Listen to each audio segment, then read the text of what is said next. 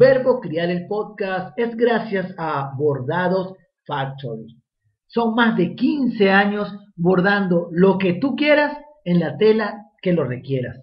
Síguelos en Instagram, arroba Bordados Factory. MB Streaming.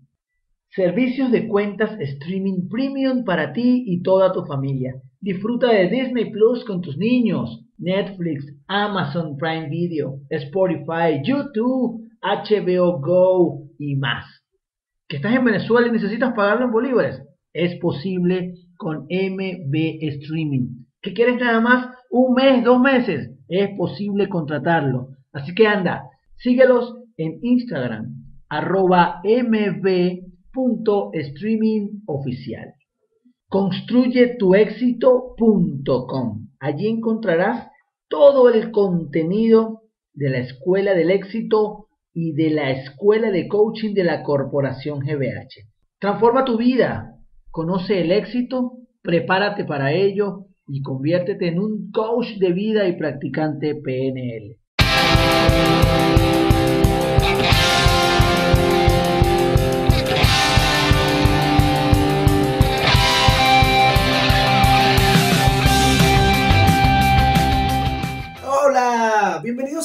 Crear el Podcast, episodio número 61. Gracias a quienes escuchan a través de Google Podcast, Apple Podcast, Spotify, Anchor, cualquiera de los reproductores.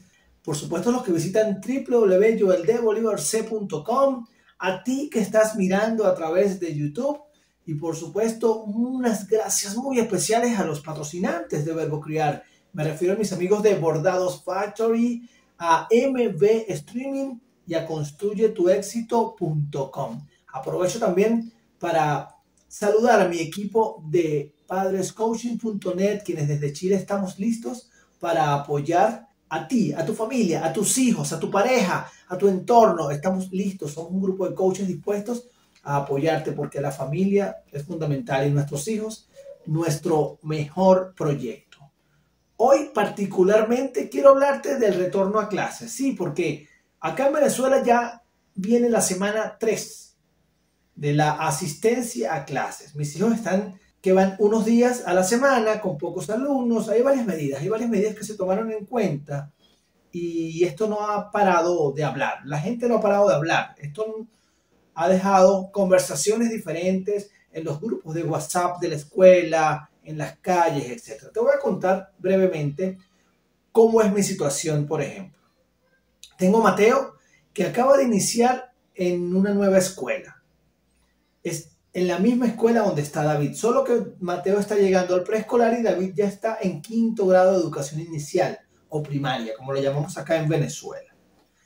Ellos estudian en las tardes, es decir, de 1 a 5 de la tarde.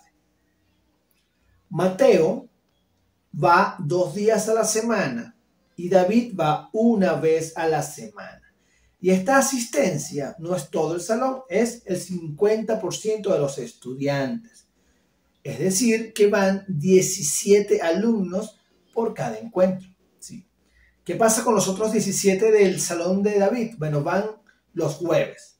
Entonces, medio salón de la sección de quinto grado de David va los martes y media sección los jueves. Mateo media sección va lunes y martes y media sección va miércoles y jueves. Así es como ellos están asistiendo.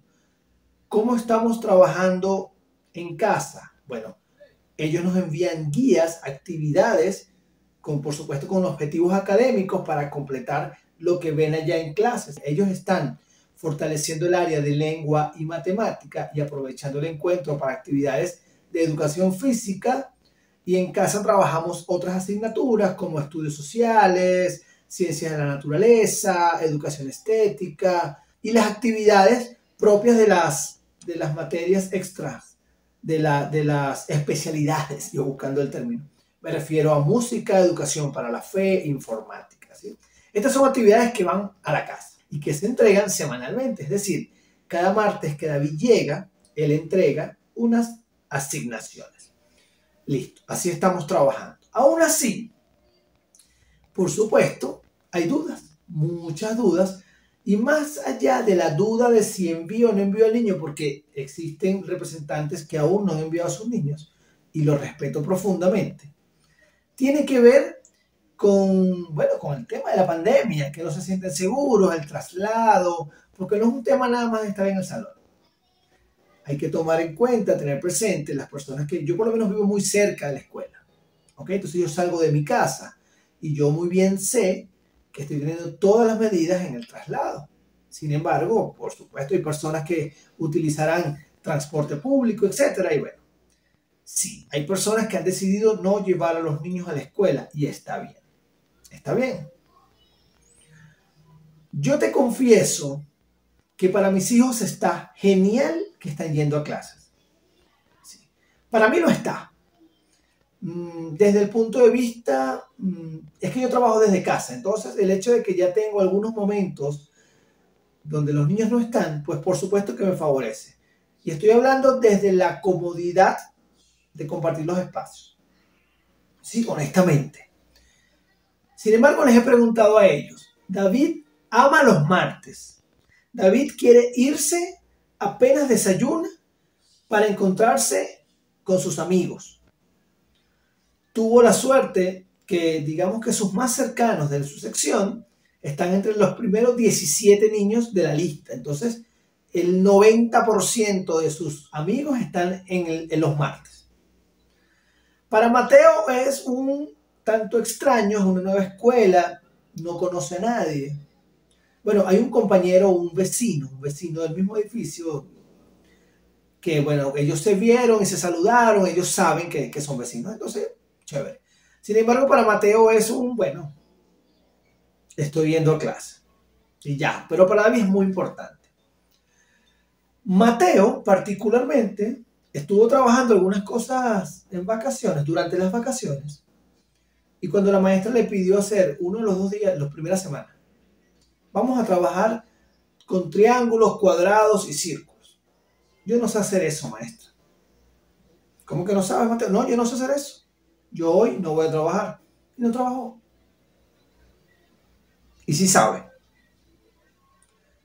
Y otro día hubo un intento de, wow, Mateo, pero si no trabajas, te vas a perder la hora del juego porque después de completar estas actividades vamos a ir a jugar. Bueno, maestra, pues entonces hoy no jugaré, porque yo eso no lo sé hacer. Ciertamente Mateo acá está mostrando un rechazo a esta nueva rutina. ¿sí? Él no quiere, nos toca fortalecer eh, la importancia de, trabajar en la escuela. ¿sí? Estamos en eso, mi esposa todas las mañanas está, Mateo está en tareas dirigidas en, los otros tres tardes, entonces allí vamos, que por cierto, eh, las maestras que apoyan a Mateo están muy extrañadas porque Mateo ha dicho en la escuela que él no sabe hacer eso. Por su parte, David feliz y contento. Una de las mejores cosas que han podido ocurrir durante la pandemia es que se reintegren las clases.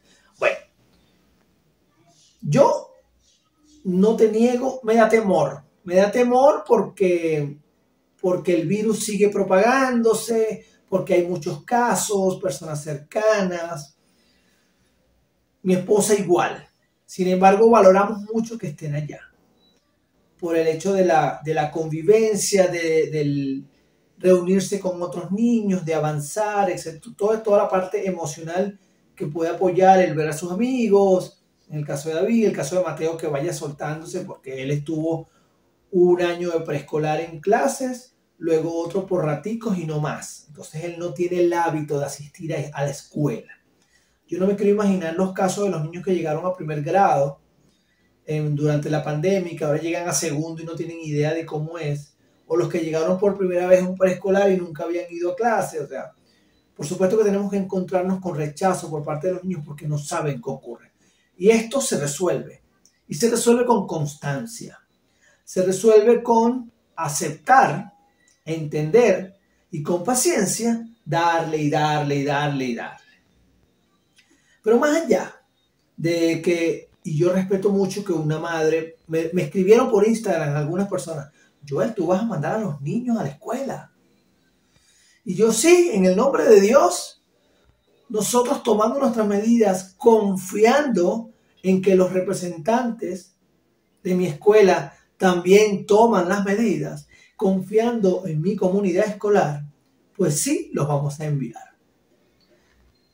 Lo que yo noto cuando este tema lo converso con otros representantes, padres, cuidadores, es que nunca hablamos de las maestras.